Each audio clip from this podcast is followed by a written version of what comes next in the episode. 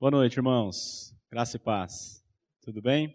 Eu estou aqui a convite do Ministério Jovem para fazer uma exposição de um texto que se encontra no livro de Atos.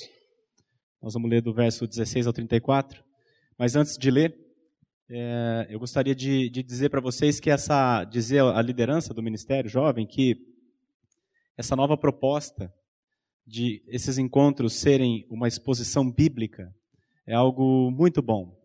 É, os, os, os, a liderança desse ministério estabeleceu que daqui para frente, na maioria das vezes, a pregação, eles mesmos já dão o texto para o pregador e fala, pregador, você vai lá vai pregar este texto. Isso é muito bom, porque o que salva, o que edifica, o que santifica, não é o pregador, mas sempre a palavra de Deus. É a palavra que tem o poder, a palavra de Deus que é viva e eficaz.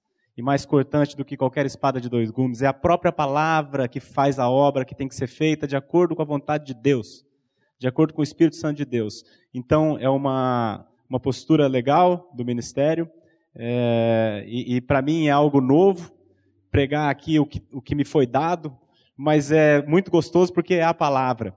Então, meus irmãos, eu fui convocado hoje a pregar para vocês esse texto de Paulo, um discurso que ele fez em Atenas. Mas antes da gente ir para o discurso propriamente dito, eu vou dar o contexto para vocês. Camarguinho, se você puder botar na tela um mapa da segunda viagem missionária de Paulo, é essa mesmo. Eu vou dar para vocês aqui então um, um, o contexto do texto que nós vamos ler, tá? É, Paulo, ele foi um homem que foi alcançado pela, pela graça do Senhor, ele nasceu de novo, e depois que ele conheceu o Senhor, o que ele fez o resto da vida dele foi disseminar o Evangelho, pregar a palavra para todo mundo. Aonde ele pôde ir, ele foi. E ele fez uma primeira viagem missionária, e esse discurso dele em Atenas, ele aconteceu durante a sua segunda viagem missionária. Tá? Então, na, nessa segunda viagem, ele ele sai daqui de. Um, olha aqui, ó. Aqui ele começa a viagem, ele passa visitando aqui Antioquia, Tarso, é, Debe, Listra, são ele, ele revisitando igrejas que ele tinha fundado na sua primeira viagem. E aqui ele para em Filipos, a primeira parada dele na segunda viagem missionária para pregar foi aqui em Filipos. Aqui foi nessa cidade foi quando ele foi pre... ele, Paulo e Silas foram presos, foram açoitados e durante a, a noite eles, em vez de reclamar, murmurar, eles estavam orando, agradecendo a Deus. Foi quando houve aquele terremoto que as, as correntes se, se, se soltaram e o carcereiro foi salvo, ele e toda a sua casa. Então isso aconteceu em Filipos.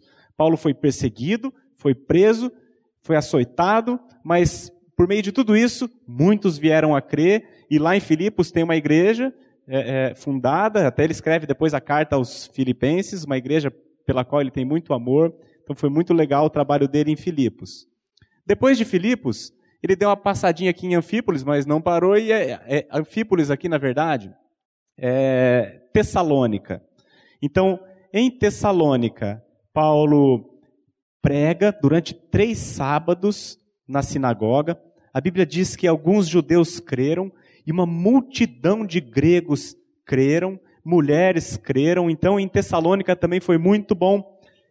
Mas, à medida que as pessoas, os judeus foram crendo, os judeus que não creram começaram a alvoroçar a cidade.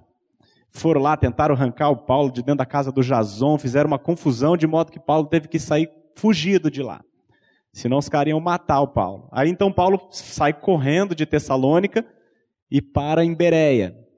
Aqui em Bereia, ele também começa a pregar e as pessoas começam a ouvir, começam a crer, os judeus começam a nascer de novo, começam a crer e a obra fica maravilhosa. Muita gente creu, muito judeu creu. Só que os caras de Tessalônica, quando ouviram dizer que lá em Bereia também a, a turma estava crendo, os caras saíram de onde ele estava e foram atrás de Paulo, lá em Bereia. Os mesmos caras. Então, Paulo, mais uma vez, perseguido, teve que sair correndo. Eles tiram Paulo de noite E aí mandam Paulo para Atenas. Aí Paulo chega nessa cidade chamada Atenas. É, nessa cidade, diferente das outras, ele não teve perseguição, ele não foi açoitado, não foi preso. Era uma cidade cosmopolita, uma cidade moderna, com gente do mundo inteiro, uma cidade mais, mais moderna, onde tinha mais liberdade, digamos assim. Então Paulo chega nessa cidade. Vocês devem lembrar também que Atenas é o berço da filosofia mundial. É a terra de Platão, Aristóteles, Sócrates. Era um centro cultural magnífico. Toda a filosofia do mundo estava lá, como Felipe falou aqui no começo da reunião. Todo o conhecimento estava lá. Era uma cidade admirada. Tinha tudo. Em Atenas também tinha muita idolatria muitos deuses. O Felipe também mencionou 40 mil estátuas públicas de divindades. Então, é neste contexto que Paulo chega.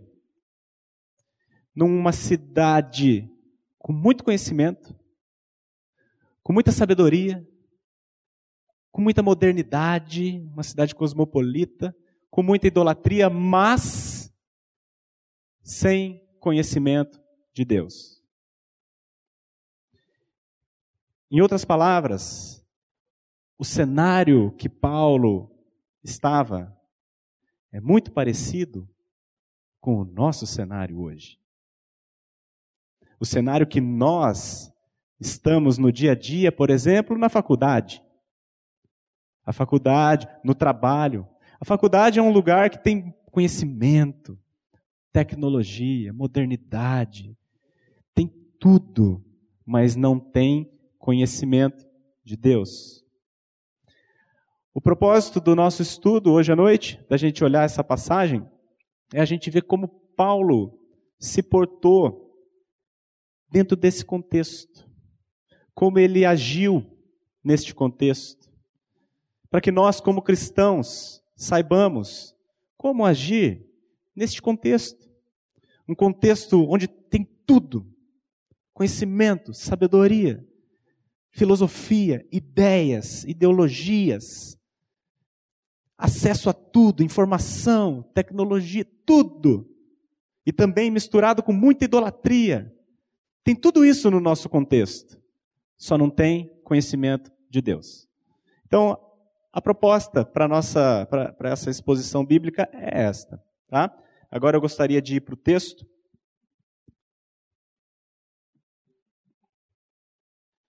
Vocês leiam aí, eu, eu leio na minha Bíblia. Nós vamos ler o discurso de Paulo em Atenas. É, vai do versículo, está é, tá no livro de Atos, capítulo 17. Nós vamos ler do verso 16 ao 34. É uma leitura relativamente longa, mas eu peço que os irmãos prestem atenção. Eu, eu, eu disse isso alguns dias aqui, vou repetir. Se tem um momento da pregação que você precisa prestar atenção é agora. Se tem um momento que você deve concentrar-se para depreender o conhecimento, é o momento quando você está diante da palavra de Deus. Eu até falo para a galera que se depois da palavra você quiser dormir, para mim não tem problema. Não, não, não me importa. Está cansadão, pode até encostar aí.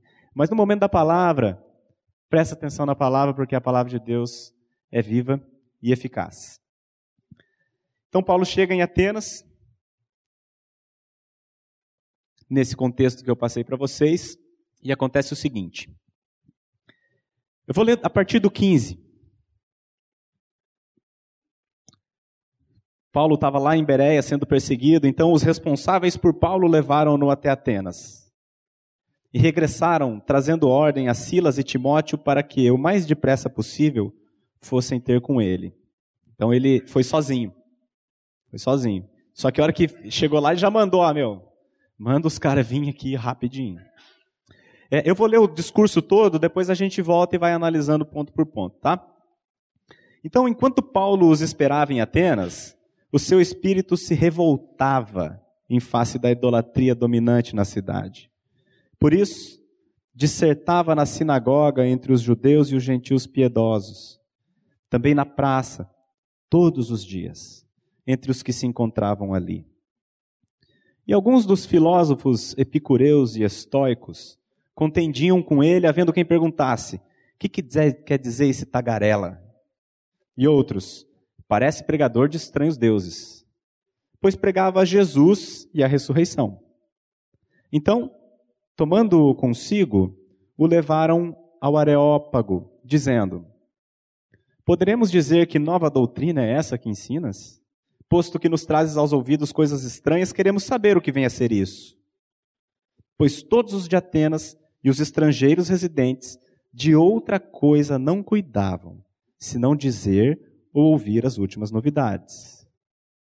Então Paulo, levantando-se no meio do Areópago, disse: Senhores atenienses, em tudo vos vejo acentuadamente religiosos, porque passando e observando os objetos do vosso culto, encontrei também um altar no qual está inscrito ao Deus desconhecido.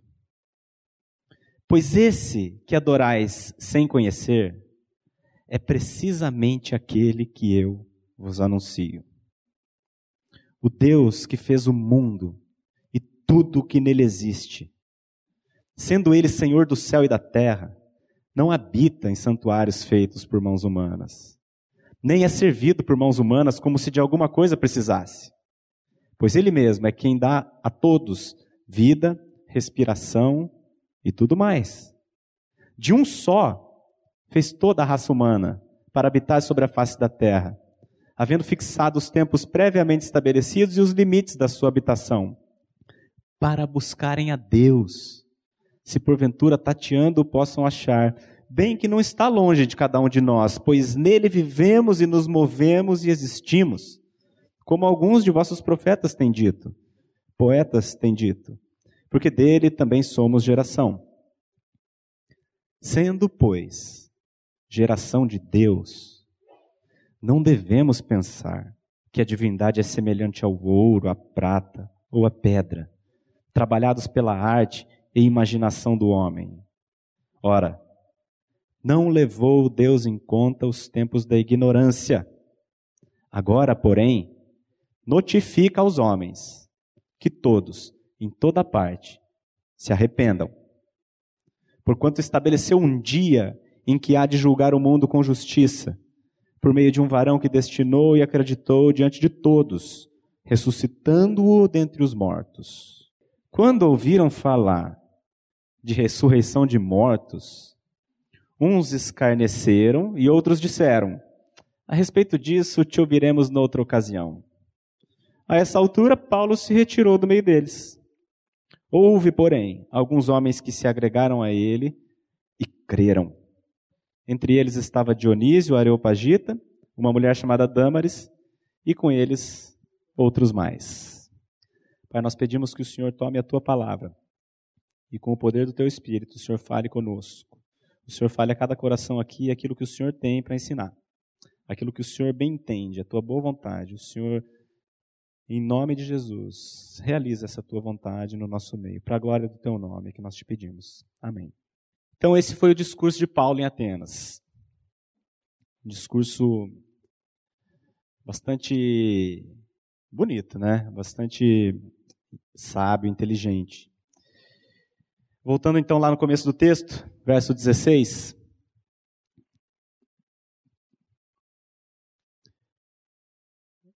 A gente vê o seguinte: que enquanto Paulo esperava os amigos dele lá em Atenas, o seu espírito se revoltava em face da idolatria.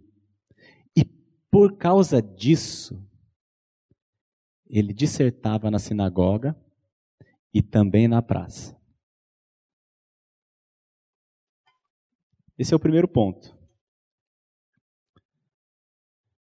Diante da idolatria que Paulo viu, ele não se conformava. o seu espírito se revoltava dentro dele e por isso ele pregava. A idolatria de Atenas e a idolatria de Londrina é exatamente igual. Então, quando Paulo vê aquela idolatria, a primeira coisa que ele faz é onde que ele vai? Na sinagoga. Porque os da sinagoga estavam amortecido com a idolatria. Da mesma forma, irmãos, a igreja hoje está misturada com o mundo.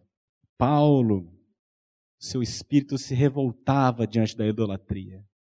Nós vemos essa idolatria. A idolatria hoje, lá em Atenas, eram 40 mil deuses, estátuas de deuses de pedra, de ouro, de pau, sei lá do que. Hoje você não vê estátua mais aqui, tem alguma outra. Mas os ídolos permanecem no nosso meio.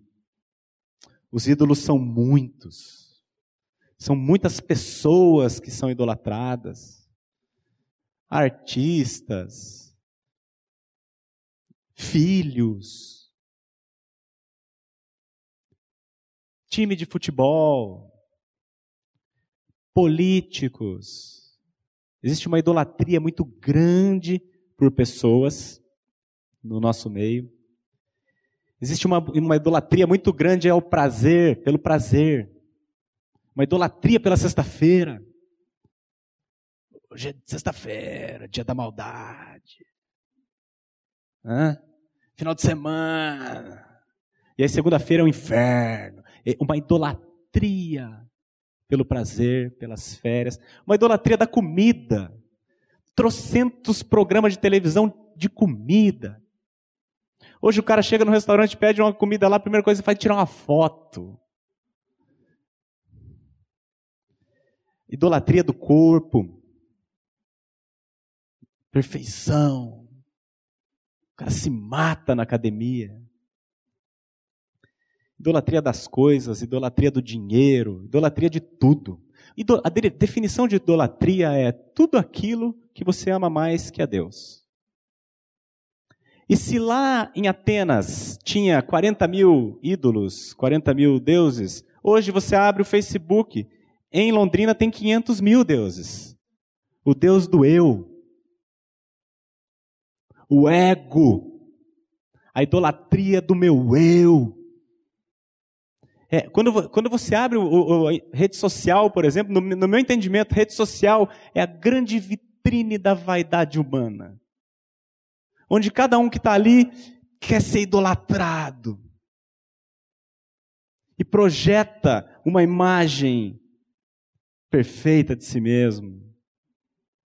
Então, a idolatria está no nosso meio. E diferente de Paulo, que tinha o seu espírito revoltado, nós estamos aqui, ó, cozido no meio da idolatria. Cozido. Ah, isso é normal, relaxa. Paulo foi perseguido lá em Filipos, foi perseguido em Tessalônica, foi perseguido em Bereia, mas em Atenas não. Porque Atenas era um negócio mais moderno, mais democrático. E até, nem os judeus que odiava Paulo, nem os judeus perseguiram Paulo. Por quê? Porque o próprio judeu já estava tudo misturado lá também. Essa é a nossa igreja hoje, eu digo a nossa igreja do nosso tempo. A igreja moderna, totalmente, ah, é assim mesmo, relaxa. Paulo se revoltou com a idolatria. Nós, infelizmente, temos nos conformado a ela. A Bíblia diz assim, o próprio Paulo escreve em Romanos 12, ele diz assim: Não vos conformeis com este século, mas sede renovados pela transformação do vosso entendimento. Não vos conformeis com este século, é não tome a forma do mundo. Não, não venha dizer que isso é normal e você vira igual. Então, esse é o primeiro ponto dessa passagem. Continuando, verso 18, eu vou ler do 18 ao 21.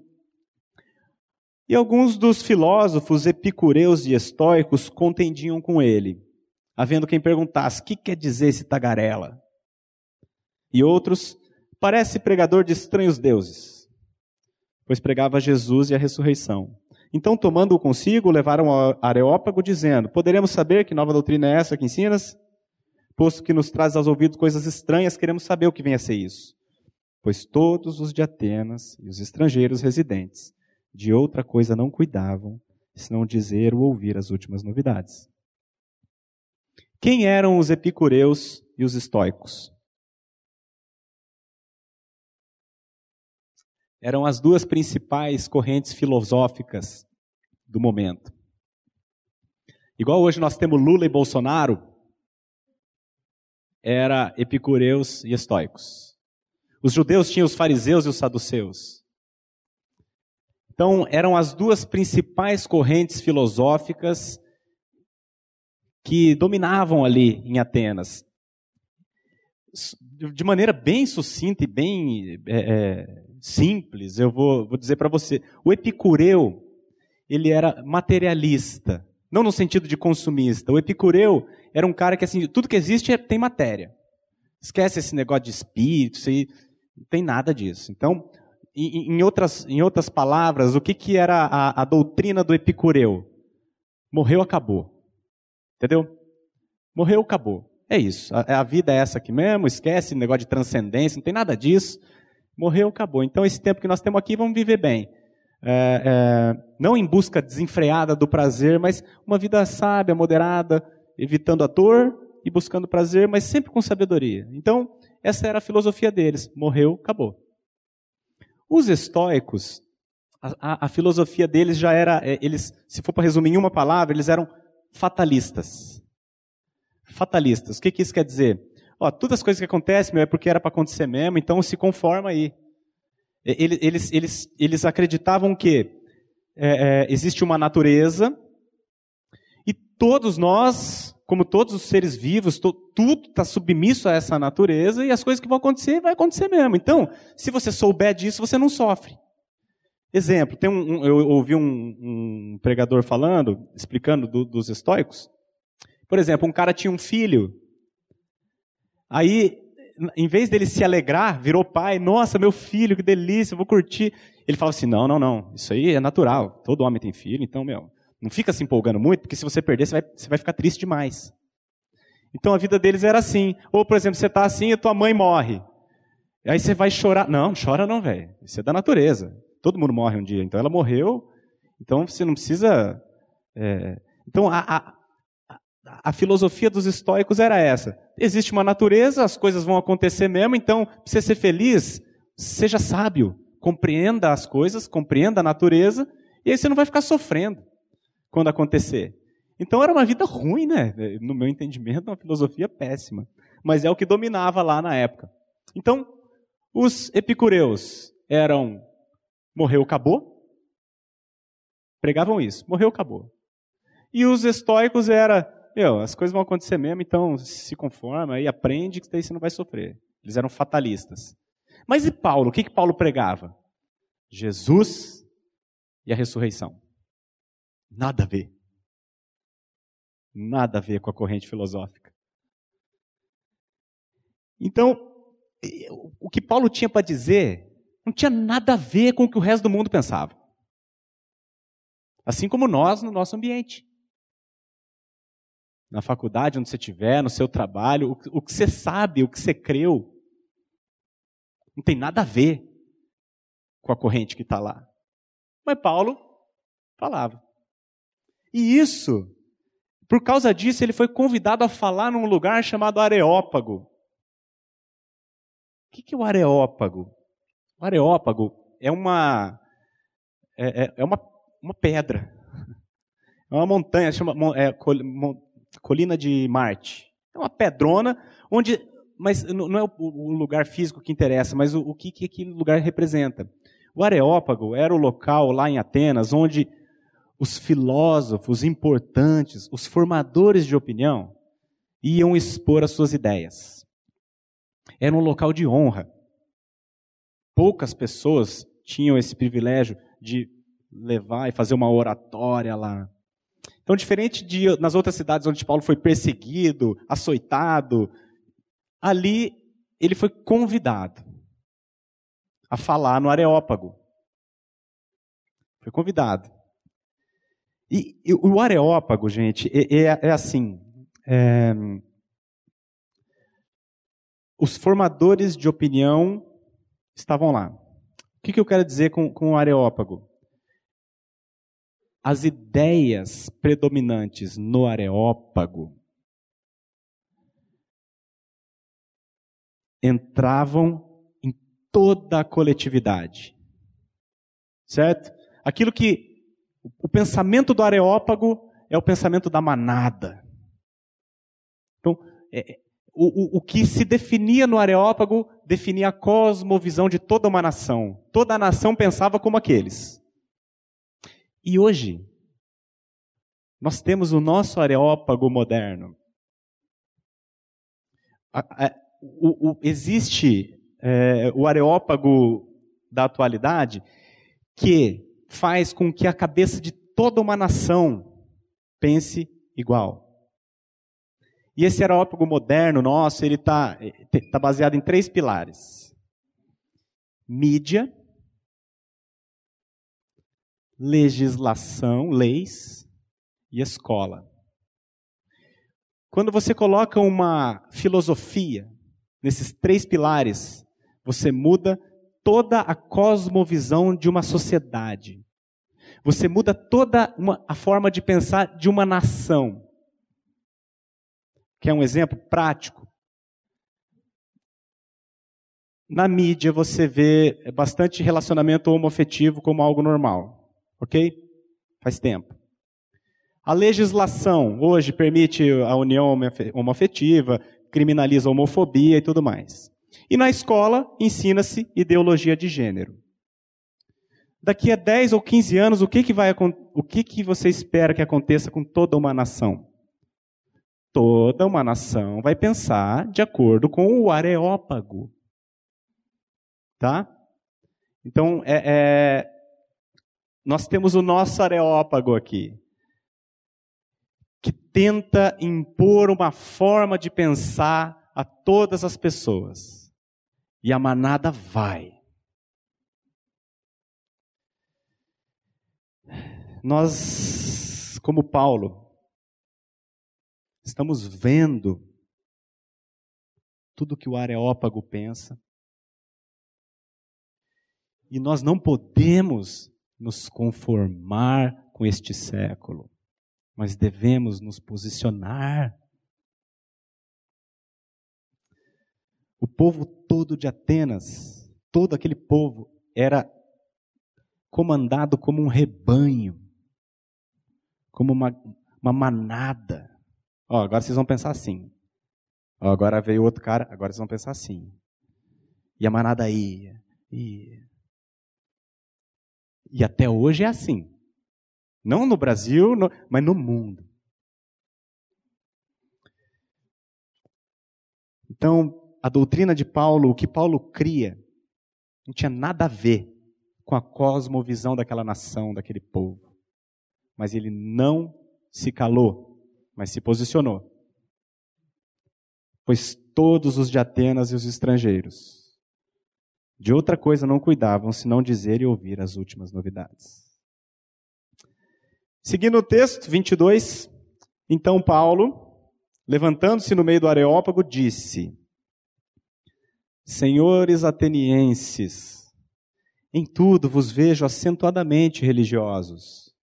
Porque passando e observando os objetos do vosso culto, encontrei também um altar no qual está inscrito ao Deus desconhecido. Pois esse que adorais sem conhecer é precisamente aquele que eu vos anuncio. O Paulo aqui, ele foi muito sagaz. Ele parece um, um político. Ele parece o Somebody Love. Vocês lembram do Somebody Love na escolinha do professor Raimundo? Somebody Love. Ele, ele pegou ali, ó. Ele viu um, um altar ao Deus desconhecido. Então, ele, ele, quando, ele, quando ele toma a palavra, ele fala: Senhores atenienses, eu vos vejo acentuadamente religiosos. Nisso ele ganha a atenção do povo. E passando e olhando para os objetos do vosso culto, eu vi um altar ao Deus desconhecido. Então, esses daí que vocês não conhecem, é desse que eu vou falar para você. Ó. Então, ele, ele, ele trouxe a, a atenção. Ele, ele, o próprio Paulo, em Colossenses 4, 6, ele diz assim: Portai-vos com sabedoria para os que são de fora, para com os que são de fora. Aproveitai as oportunidades. A vossa palavra seja sempre agradável, temperada com sal. Olha o que ele diz. Então ele agora, aqui, ele está usando uma palavra agradável, temperada com sal, trazendo a atenção das pessoas para ele. E aí ele anuncia esse esse Deus desconhecido. Gente, esse altar ao Deus desconhecido, se você olhar a história, vou contar bem rapidinho para vocês aqui. Tem um. Quem, quem é responsável por esse altar é um cara chamado Epimênides, que viveu, viveu 600 anos antes de Cristo. A história é assim. É, Epimênides, ele era um, um filósofo grego, poeta, e ele, ele foi muito desprezado no seu tempo, porque ele era o único filósofo monoteísta. Todos os outros filósofos da época acreditavam naquele monte de Deus, ele não, ó, só tem um Deus. Só tem um Deus. Então, meu, escantearam ele, deixaram ele de canto. E os outros que tinham voz. Teve uma praga. Isso aí tem, é um, tem um escritor chamado Diógenes Laertius que, que relata isso no, nos livros dele. Houve uma praga em Atenas, e aí eh, sempre o que eles faziam quando acontecia esse tipo de coisa era sacrificar para os deuses. Sacrificava para ver se os deuses se acalmavam e a praga parava. Sacrificaram para todos e não resolveu nada. Aí lembraram do Epimênides.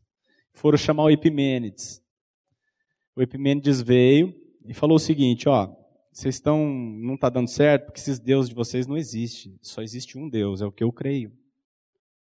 Então o que vocês vão fazer? Vocês vão pegar um monte de ovelhas, vão botar, ó, ovelhas. Vocês vão colocar aqui em cima do areópago e vão soltar. Aonde elas pararem, ali vocês vão adorar. Aí a, a, a história diz que as ovelhas foram e pararam num lugar onde não tinha nenhum altar. Não tinha idolatria nenhuma. Aí, nesse lugar, foi levantado esse altar. E quando ofereceram ali os holocaustos nesse altar, a praga cessou. E aí os caras perguntaram: quem que é o seu Deus? Né, para a gente botar aqui a estátua dele, para botar o nome dele. Falou: você não bota estátua nenhuma e o nome você vai botar aí, é o Deus desconhecido. Essa é a história desse altar. E e se você, depois não precisa olhar agora, mas se você olhar em Tito, livro de Tito, capítulo 1, versículo 12, existe um. Coloca lá, por favor, Camarguinho. Tito, Tito, capítulo 1, versículo 12.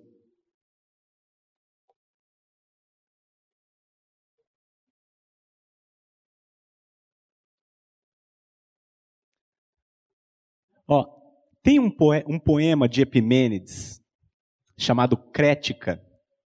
E o poema diz assim: Os cretenses são homens mentirosos, feras selvagens, homens de ventre preguiçoso. Esse é o poema de Epimênides. Agora veja a citação de Tito, capítulo 1, versículo 12. Foi mesmo dentre eles um seu profeta que disse: Cretenses, sempre mentirosos, feras terríveis, ventres preguiçosos. Tal testemunho é exato. Olha só. E aí, na minha, na minha Bíblia, na nota de rodapé, está escrito assim: poema de Epimênides. O que eu estou querendo dizer para vocês é que a Bíblia está chamando Epimênides de profeta. É no mínimo curioso. Né? Então, este altar ao Deus desconhecido foi erigido desta maneira. Essa é a história desse altar.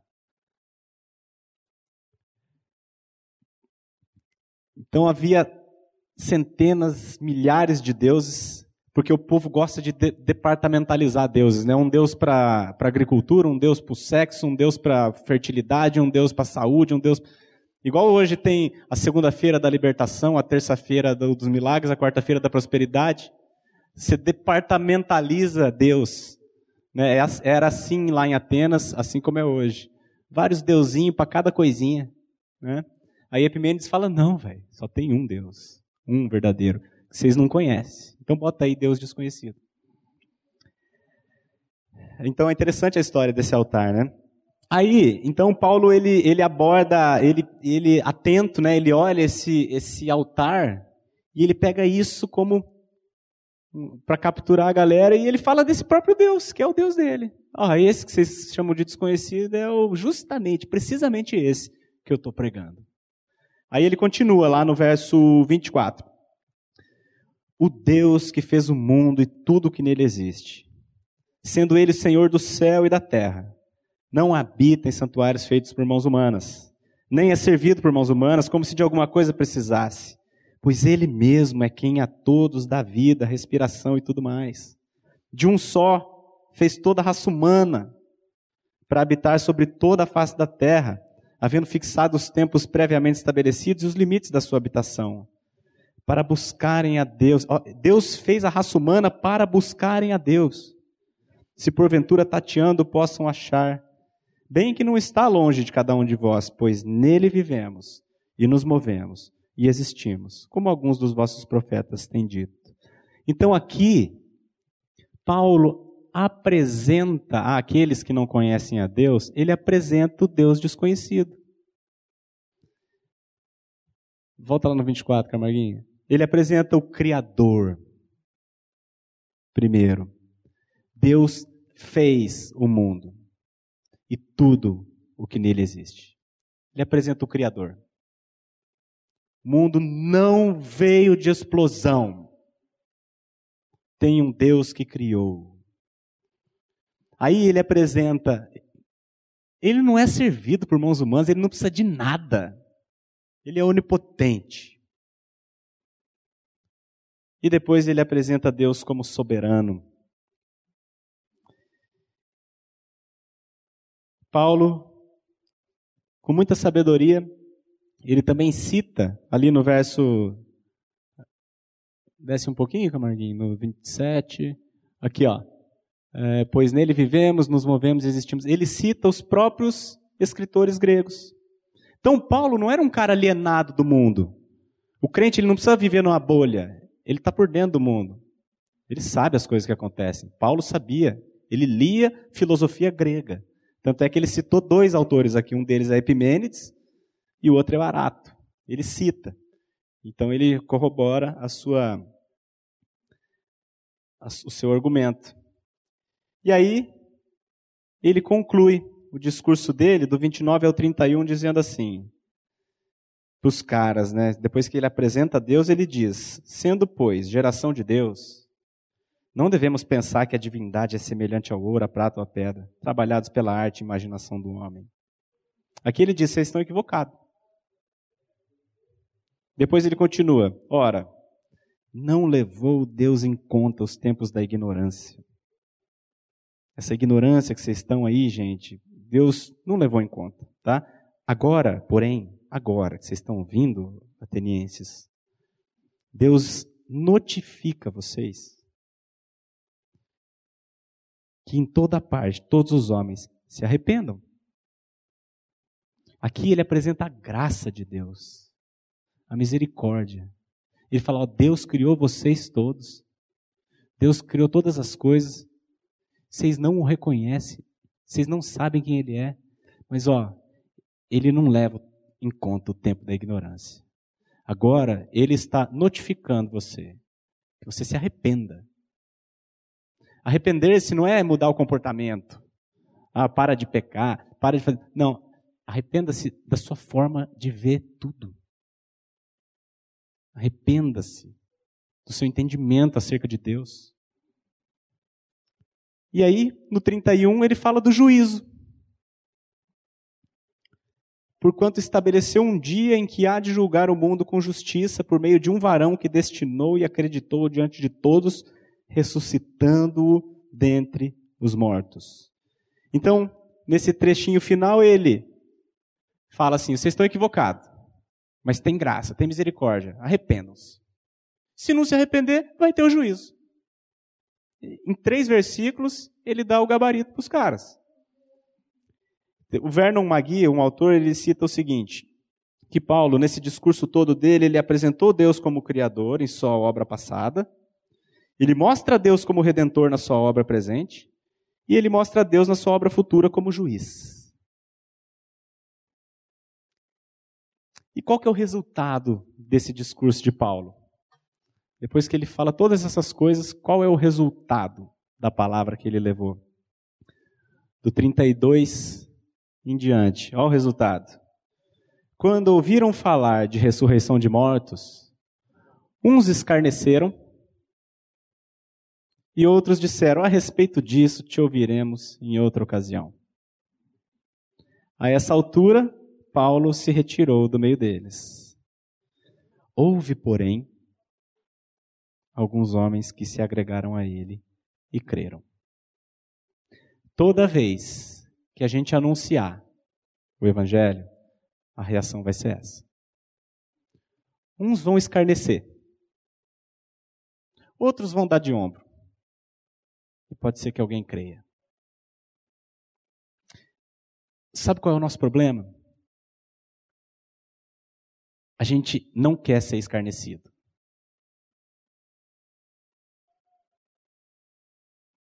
Esse é o problema. E eu me incluo nesse grupo. E a gente. Mas veja a reação de Paulo. Quando uns escarnecem e outros. Ah, acerca desse assunto nós vamos ouvir outra hora. O que, que ele faz? Se retira. Ele não fica discutindo. Não fica tentando convencer. Já viu crente chato? Meu, você tem que crer, você tem que crer. Não, você vai pregar. Uns vão escarnecer. Jesus foi o cara mais escarnecido da face da terra. Continua sendo ainda. A Bíblia diz que ele era o mais desprezado e o mais rejeitado entre os homens. Homem de dores, que sabe o que é padecer. E como um de quem os homens escondem o rosto, assim ele era desprezado. A Bíblia diz que os reis da terra se levantam e conspiram contra o Senhor e contra o seu ungido é natural que quando você anunciar Jesus, a, a morte, a ressurreição, vão escarnecer. Só que nós precisamos anunciar, porque Jesus é necessário para todos os seres humanos. Aquele que já creu no Deus desconhecido, e esse Deus hoje é Pai, sabe do que eu estou falando. Quem tem, quem creu no Senhor e o tem vivendo em si, sabe que ele é uma necessidade absoluta e urgente para todos os seres humanos. O problema é que os seres humanos que não conhecem a Deus não sabem disso. Você sabe, se você creu. Você sabe que ele é uma necessidade vital para todo mundo. O que não creu, não sabe. Então o nosso papel é anunciar. Se ele vai crer, não é atribuição nossa. Convencer ninguém, esse não é papel de ninguém aqui. O nosso papel é anunciar. Para a gente fechar, qual é a aplicação desse texto nas nossas vidas.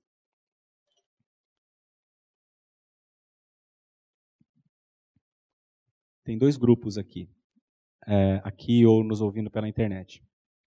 E para esses dois grupos as aplicações são diferentes. Para aqueles que eventualmente ainda não conhecem a Deus, para aqueles que se porventura ainda adoram um Deus desconhecido, se tem alguém ouvindo, nos ouvindo pela internet, que adora um Deus que ele não sabe quem é,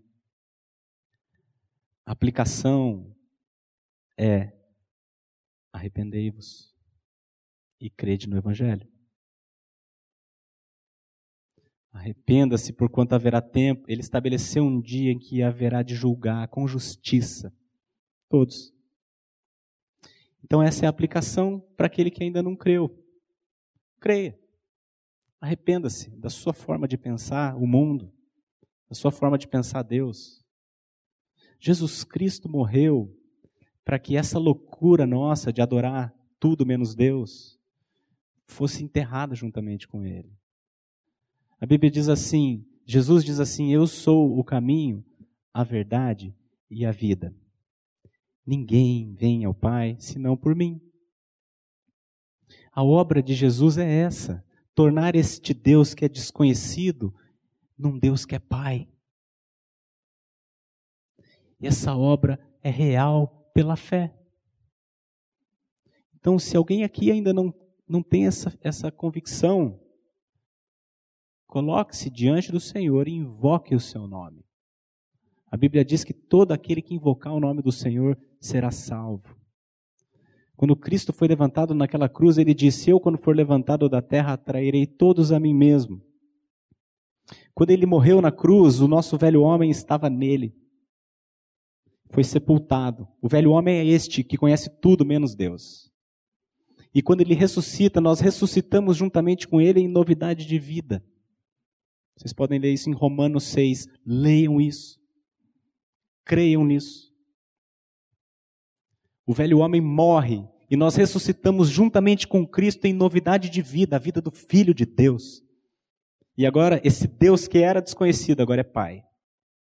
Então, essa é a aplicação da nossa mensagem para aquele que, porventura, ainda não creu. Agora, para aqueles que conhecem a Deus, que já creram no Evangelho, que já sabem desse Deus desconhecido que Paulo falou, para essas pessoas, que eu acredito que seja a grande maioria aqui,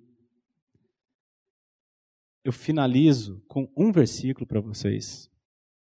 Romanos 12, 2. Não vos conformeis com este século, mas sede transformados pela renovação do vosso entendimento, para que compreendeis qual é a boa, perfeita e agradável vontade de Deus. Não se submetam ao areópago de hoje. Não sejam manada. Não sejam como gado que tem os pensamentos cooptados pelo areópago. Não fiquem desperdiçando o tempo de vocês com loucura que vai queimar. Invista tempo na palavra. Conheça a Bíblia. Conheça o Deus das Escrituras por meio das Escrituras. Não tomem a forma deste século. para que conhecendo este Deus, nós possamos, assim como Paulo, ser arautos de Deus aqui nessa terra e anunciar este Deus desconhecido. Porque é para isso que nós fomos salvos. A Bíblia diz que Jesus morreu por todos para que todos os que vivem não vivam mais para si, mas para aquele que por eles morreu e ressuscitou. Nós estamos aqui com o propósito específico de levar este evangelho para quem, para aquelas pessoas cujo nosso Deus ainda é desconhecido. E a nossa oração é que o Senhor nos capacite a conhecê-lo dessa forma, para que com intrepidez nós possamos anunciá-lo. Amém? Vamos orar? Pai, muito obrigado, Senhor, porque não obstante o Senhor ter criado todas as coisas apontando para a tua beleza, a nossa ignorância quanto a Ti, ó Pai, é algo muito triste. Te agradecemos, Senhor, porque apesar de do homem jamais querer te buscar, jamais conseguir te enxergar nas coisas e te botar lá embaixo, depois de muitas outras, muitos outros ídolos, ainda assim, o Senhor nos amou de tal maneira que o Senhor deu o seu Filho unigênito, para que todo aquele que nele crê, Pai, não pereça, mas receba a vida eterna, a vida dele mesmo.